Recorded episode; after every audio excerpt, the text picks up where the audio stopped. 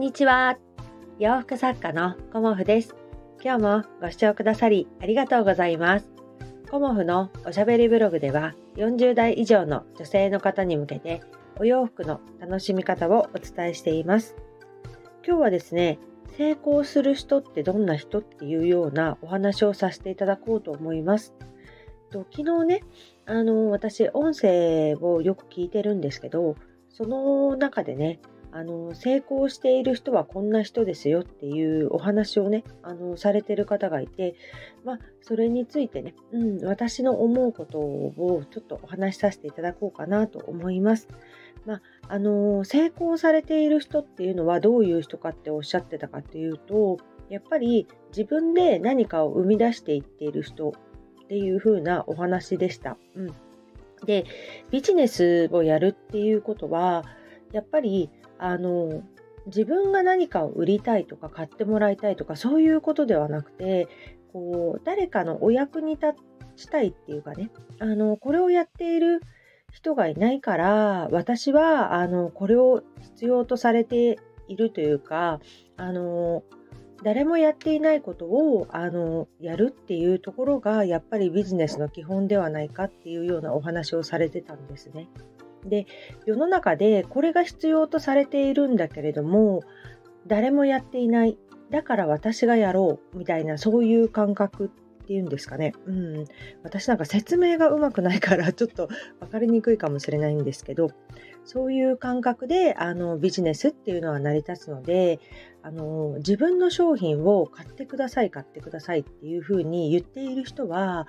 結局はうまくいっていないっていうことまであの言い切ってましたね、その方はね。うん、で、私も、あ、本当にそうだなっていうふうに思うようになって、で、誰かのお役に立てるお仕事っていうことを、あの、まあ、私も意識してやってはいるんですけども、なかなか、あの、こうやっていくうちに、最初はね、私もこのやっぱりお肌のあの敏感な方というかねあのやっぱり痒くなっちゃうとかそういう方に向けてお洋服を作り出したっていうのが初めてっていう風な感じでもありまあ、振り返ってみると当時ナチュラル服の大きいサイズを作っているっていう人がなかなかいなかったんですよねもう15年ぐらい前は。今となってはもうオーバーサイズっていうような流れが来ていて、まあ、どこでもねあのゆったり着るお洋服っていうのがあるんですけどその当時っていうのはリネン服の例えば LL サイズぐらいの大きいサイズっていうのが、まあ、なかなかなかったんですよね。でそのなかなかなかったところに私は参入していったんですけどその当時ねまだ私も今より20キロぐらい痩せてたんですよね だから大きいサイズと言っても今よりも全然あの大きくはなかったですけど今はだいたい 3L ぐらいの方まで着れるような身幅に結構してるんですけど当時はね LL サイズぐらいのあのリネン服を作っていました。で、あのー、それがね、やっぱり、こう、すごくあのない市場だったんだろうなってその時は思っていてでこのアームホールっていうかねその腕のところですよね。腕のところがやっぱりピタッと細いお洋服ばっかりだったんですよね。結構主流なものが。でそこで私は、まあ、ラグラン袖にしてみたりだとかこうゆったり着れるね。スモックブラウス、大人のスモックブラウスみたいなのを作ってみたりとか、あとチュニック全盛期だったのでこうゆったりとしたチュニックを作ってみたりっていうところであのお客様に求めていただけたのかなっていうのを今振り返ると思います。でやっていくうちにだんだんあのお客様のお声がいただけるようになったのでぱりそういうところからあこういうふうにしていったらお役に立てるかなっていうあの来ていただけるかなっていうところをあのずっと意識してやってきました。で今はやっぱりコモフのお客様はあの生地、うん、あのデザインももちろんそうなんですけど生地がしっかりしているからっていうようなお声がかなり多くなってきているんですね。で生地がしっかりしているっていうところはあの私の大事にしているところでもありお客様が求めてくださっているところもあるということでそこもねすごく大事にはしています。うん、でそうやってお仕事っていうのは自分が好きなものを作って買ってください買ってくださいみたいなことを言っていてもあの全然成り立っていかないなっていうことはなんとまあ、なんとなくというか経験から分かっていたんですがこうビジネスでねすごくぶっちぎって成功している方が あのそうやっておっしゃっていたので、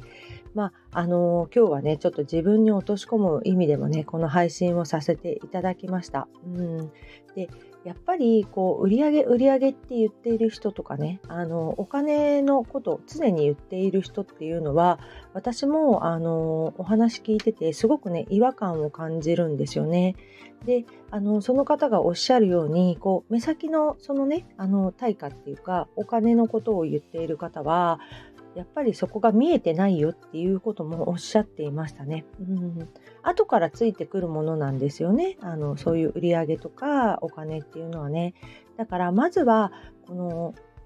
ね、どうやってお役に立てるかっていうことがすごく大事なんですよっていうお言葉とともにね私も改めてそこをねあの深く深くっていう感じで考えていこうかなと思いました、うん、誰でもマネタイズできるそんな世の中ではあるとは思うんですけどやっぱりあのその方がおっしゃってたのは2番煎じ3番煎じっていうのかな？2番目3番目に真似していった人っていうかね。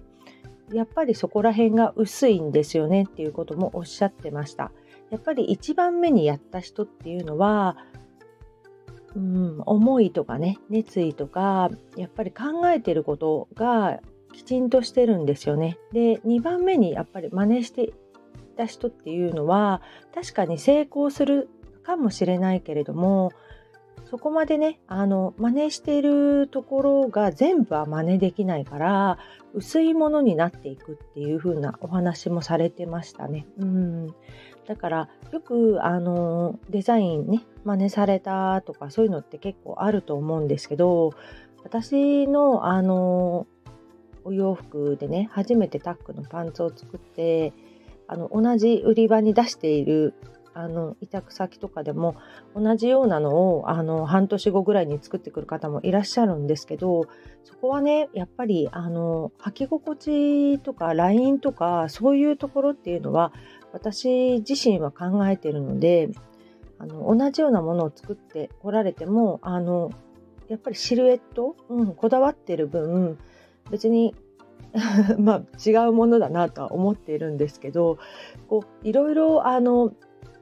真似てくるっていうね真似ることから最初学ぶみたいな言葉もよく聞くんですけどやっぱり本家本元の人はあの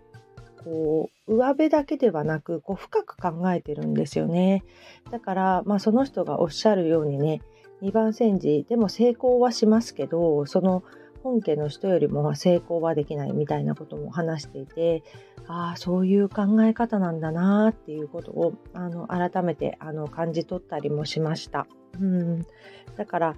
ね、私にとって今何をあの求められているかなとかそういうことをねあの改めて考え直そうっていうこととあの今まで40歳以上の女性の方にお洋服の楽しみ方をお伝えしますっていうことをお話ししてたりとかコンセプトはね40歳から始める天然素材のお洋服ということでさせていただいてますがあのチームコモフのね活動が例えばエコ活だったりあのこうね